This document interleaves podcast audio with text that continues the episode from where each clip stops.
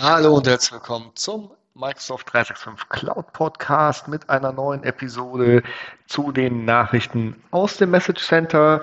Wie immer kurz und knackig zusammengefasst, damit ihr wisst, was in eurem Tenant passiert. Wir beginnen mit den Updates, die wir aus Microsoft Teams haben, die eure User betreffen und dann gehen wir weiter zu den Admin-Updates. Für die User haben wir das Multitasking-Panel, das heißt das Menü, was von der Seite oder das, das, äh, der Bereich, der von der Seite im Meeting zur Verfügung gestellt wird, jetzt auch für iPad-Nutzer. Das heißt, die haben ähnlich wie in der Vollversion hier die Möglichkeit, parallel den Chat und die Videos alles sich anzugucken. Das ist Ende Mai ausgerollt. Äh, bis Anfang Juni sollte aber also jetzt deinen Nutzern zur Verfügung stehen. Es sind nicht so viele Updates für die Nutzer diese Woche dabei. Wir haben äh, Chat Bubbles verfügbar für Android und iOS. Das wird Mitte Juni äh, ausgerollt.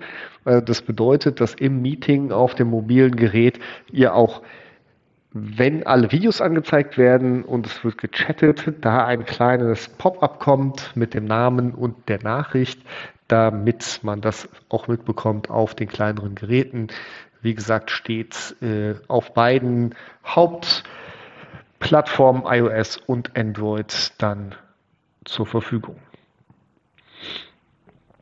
Es wird ein im Teams Meeting wird es einen neuen Fragetypen ähm, Rating geben. Das heißt, ihr könnt im Meeting ein Rating einstellen mit einer Frage und dann einer Bewertung von 1 bis 10. Das steht euch in der Meeting äh, im Meeting dann zur Verfügung und zwar ab Ende Juni und soll bis Juli an alle Nutzer ausgerollt werden. Und dann kommen wir noch zu den Call Controls, also den Anrufkontrollen äh, mit Bluetooth-Headsets und Speakerphones. Da gibt es auch Updates, äh, dass die besser unterstützt werden. Es gibt ja einige Headsets, die das unterstützen, andere nicht so sehr. Da gibt es Verbesserungen, die insbesondere für Windows 10 und Windows 11 ausgerollt werden. Das genau ähm, wird im Verlaufe des Jahres wird es äh, besser durchgeführt, sodass man keinen USB-Dongle mehr benötigt, um mit den Headsets zu arbeiten. Wir haben im Bereich Microsoft Apps und da insbesondere den Bereich OneNote, äh, Verbesserung für den Mathematikassistenten. Dort äh, ist, wenn man mit der Hand eine Formel schreibt, wird der Mathematik-Lösungsservice im Hintergrund getriggert. Das heißt, es wird umgesetzt in eine Formel, die dann auch direkt gelöst wird. Finde ich ganz spannend für kleine Berechnungen, aber vielleicht auch, ich sag's mal so, für eure Kinder, wenn ihr denen bei Mathe helft. Kommen wir zu Exchange und zwar im Outlook. Äh, für Windows gibt es eine neue Beantwortungsfunktion auf Einladungen. Und zwar könnt ihr jetzt nicht nur Ja, Nein, vielleicht angeben, sondern beim Ja auch ob ihr in Person am Meeting erscheint oder ob das virtuell, ob ihr virtuell an dem Meeting teilnehmt. Das hilft natürlich euch und auch den anderen festzustellen, wie ist das Meeting geplant, ähm, lohnt es sich in den Konferenzraum zu gehen oder sitzen eh alle zu Hause oder vor dem Rechner und ähm, nehmen virtuell an der Konferenz teil. Genau, das wird ausgerollt Anfang Juni und steht dann uns allen zur Verfügung. Ihr merkt schon, ich bin etwas angeschlagen. Äh, das bitte ich zu entschuldigen. Ja, ich glaube, das waren äh, die wichtigsten Updates, die oder eins haben wir noch für die Nutzer und äh, zwar Outlook für Android unterstützt jetzt das Speichern von Dokumenten und Attachments in eurem Cloud Storage Account. Damit ist nicht nur OneDrive gemeint, sondern auch die anderen. Das heißt, ihr könnt direkt äh, eure Dokumente, die per E-Mail reinkommen, dort in anderen Cloud-Speichern ablegen. Kommen wir jetzt zu den Updates, die eher eure äh, Backend-Systeme betreffen, das heißt euch als Admins. Ähm, und fangen wir damit an, dass einiges umgestellt wurde im Bereich äh, Microsoft Defender for Office 365, ähm, dem Quarantänebereich. Also zum einen gibt es asynchrone Updates, das heißt, äh, ihr könnt ähm, die, die, die, Nachrichten, die ihr äh, aus der Quarantäne entfernen wollt, ähm, asynchron euren Nutzern zur Verfügung stellen und dann auch weiter bearbeiten. Äh, das wird nicht mehr synchron direkt verarbeitet. Äh, das ist genau wichtig für, für das Handling der Quarantäne-E-Mails.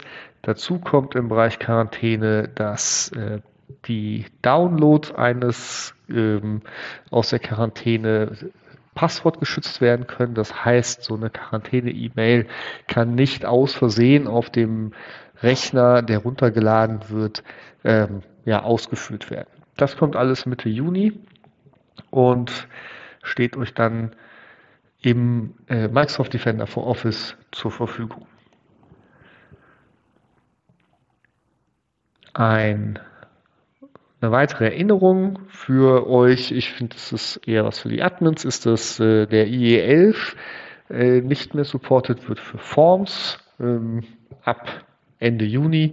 Ich hoffe, dass ihr schon alle auf Edge gewechselt seid und das euch nicht betrifft. Trotzdem wollte ich es zur Vollständigkeit hier mit aufnehmen. Es gibt ein der Mover-Service wird nicht mehr zur Verfügung gestellt äh, ab dem 1. Juli. Der Mover-Service war ein Tool zum Migrieren von Dokumenten vom Google Drive, der Dropbox äh, und Box hin zu SharePoint. Das ist jetzt äh, gewechselt und wird komplett über den Migration Manager abgedeckt, der auch dort zur Verfügung steht. Und habt ihr die Anforderung, dort, dort etwas zu integrieren, vielleicht durch eine, einen Merger in der Firma, dann solltet ihr dieses Tool zumindest von Microsoft in Betracht ziehen. Es gibt ja noch weitere Tools auf dem Markt, die euch bei Migrationen unterstützen.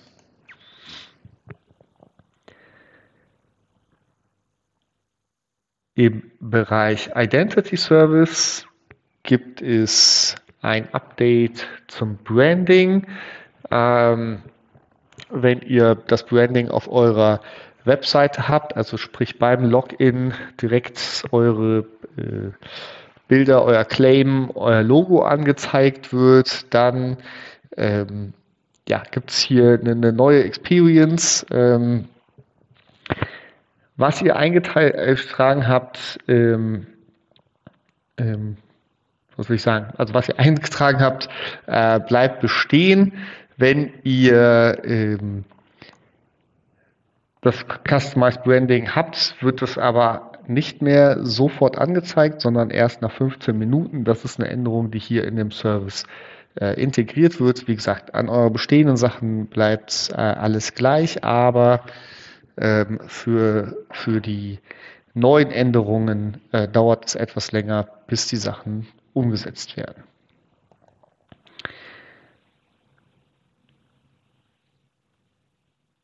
Kommen wir noch zum Admin Center. Dort werden in den Reports der Active User Reports die Group IDs nicht mehr angezeigt, äh, zumindest nicht im Default, damit äh, da keine Rückschlüsse gezogen werden können. Die stehen euch aber über die Org-Settings zur Verfügung, wenn ihr die braucht für Reports. Wundert euch also nicht, dass die jetzt erstmal ausgeschaltet werden. Und zum Abschluss noch ein Update dass die Power Automate äh, URL von flow.microsoft.com auch auf make.powerautomate.com äh, sich ändert für alle ähm, Tenants, also auch die Government und, und ähnliche Tenants. Das heißt, habt ihr dort Skripte oder ähnliches drauf laufen, eure Firewalls äh, dementsprechend konfiguriert, müsst ihr das bitte ändern und die Änderung ähm, ja, wird in den nächsten Wochen, also Juni, Juli 2022, durchgeführt. Ich bedanke mich fürs Zuhören und wünsche euch eine gute Woche. Bis zum nächsten Mal.